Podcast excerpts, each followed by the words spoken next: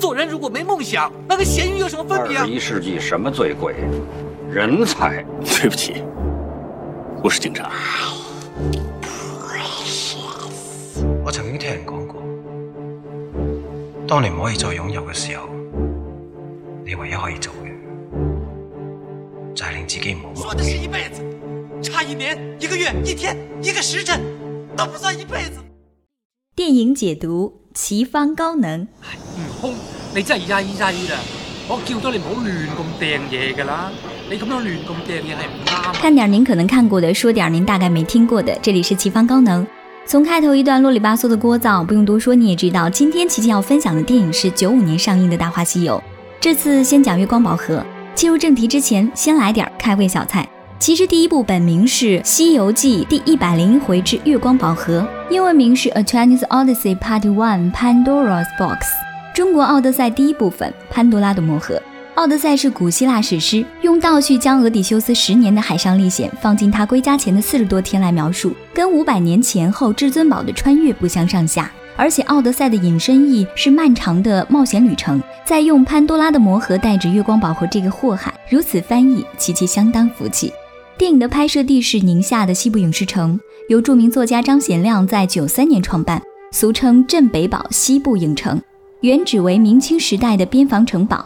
在此取景的经典不胜枚举，比如说红高粱新龙门客栈，还有东邪西毒。而《大话西游》和东邪西毒的缘分不仅如此，陈勋奇创作的《天地孤影任我行》一曲两用，两篇风格截然不同，却丝毫不显突兀，反倒各成经典。陈勋奇不仅擅长配乐，导演、制片、编剧、演员、飞车指导，样样都来，确实是个罕见的全才。关于票房，不少朋友应该清楚吧？以星爷当年的号召力，却只在香港勉强收回成本，而台湾和内地更是惨淡收场。可能想单纯享受喜剧的观众，却被剧情搞得一头雾水，加上不是熟悉的《西游记》，因此不愿买账吧。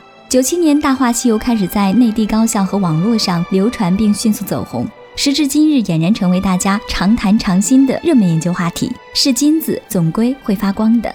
剧组当年邀请到的可是好莱坞的化妆团队。扮演牛魔王的陆树铭，您能看出本尊是《三国演义》里的关二爷吗？化妆效果确实惊人，就连孙悟空和至尊宝的区别也是蛮大的。接下来，琪琪就用一个相对独特的视角来解读一下剧情吧。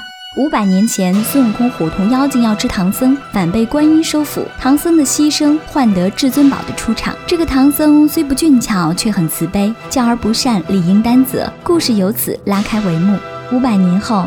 蜘蛛精春三十娘惊艳登场，她为唐僧肉不远万里来到五岳山，一出招就让原本凶神恶煞的山贼屁滚尿流。桃花過處，寸草不生；金钱落地，人头不保。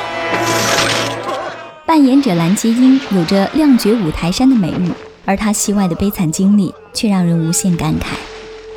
明枪易躲，暗箭难防，很快她就中了二当家的迷药，现出原形。五岳山也被他搅得天翻地覆。至尊宝准备找他拼命时，遇到了白晶晶。论样貌，他明显更胜一筹。可各花入各眼，至尊宝独爱这款。兴许是前世的亏欠成了今生的情债，反正至尊宝荡漾了。三十娘跟晶晶貌合神离，师出同门却剑拔弩张。她对师妹的情史了如指掌，不时还夹枪带棒，冷嘲热讽一番。然而他俩又经常出双入对。面对强敌自动抱团，真是让人琢磨不透。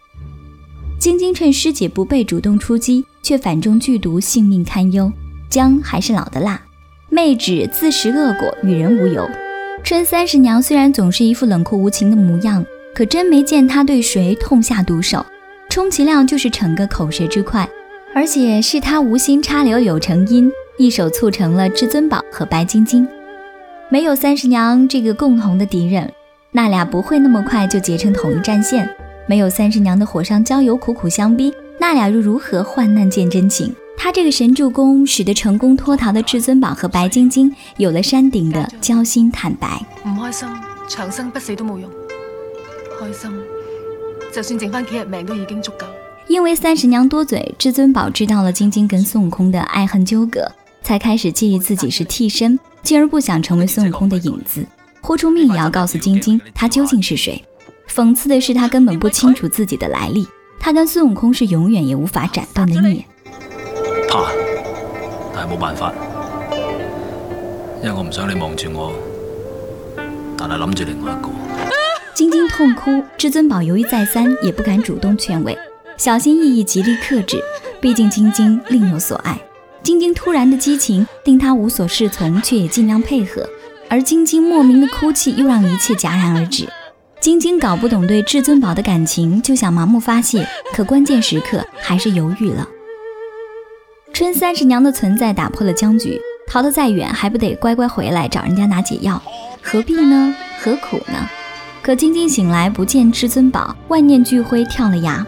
当年被孙悟空始乱终弃，他不哭不闹，活了五百年。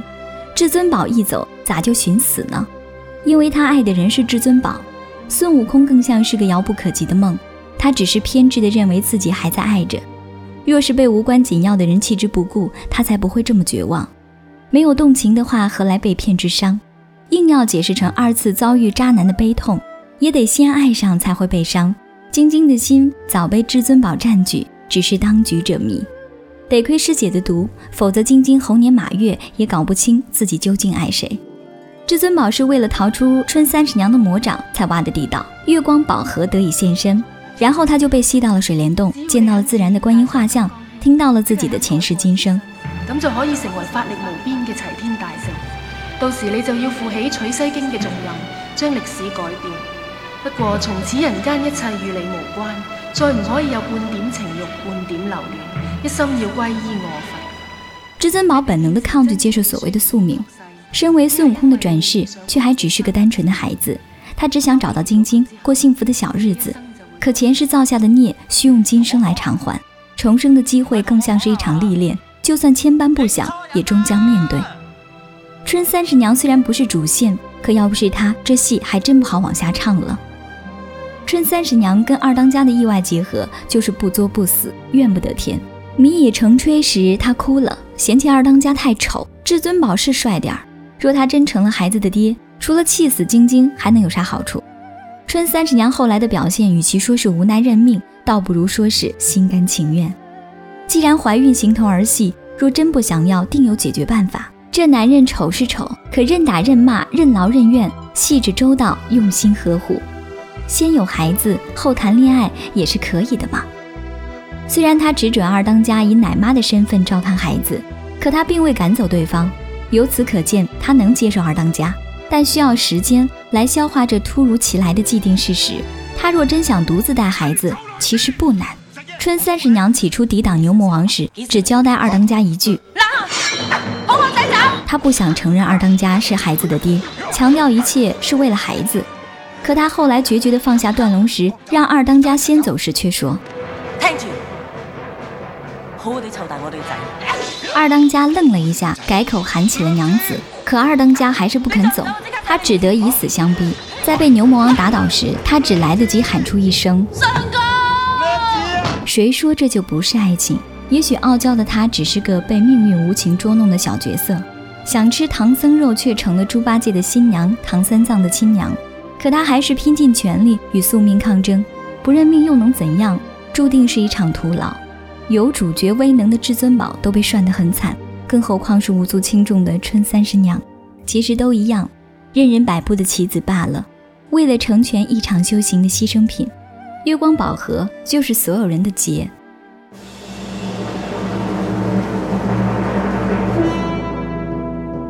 欲知后事如何，且听下回分解。更多精彩，敬请关注微信公众号“开号御书房”。我们下次再会。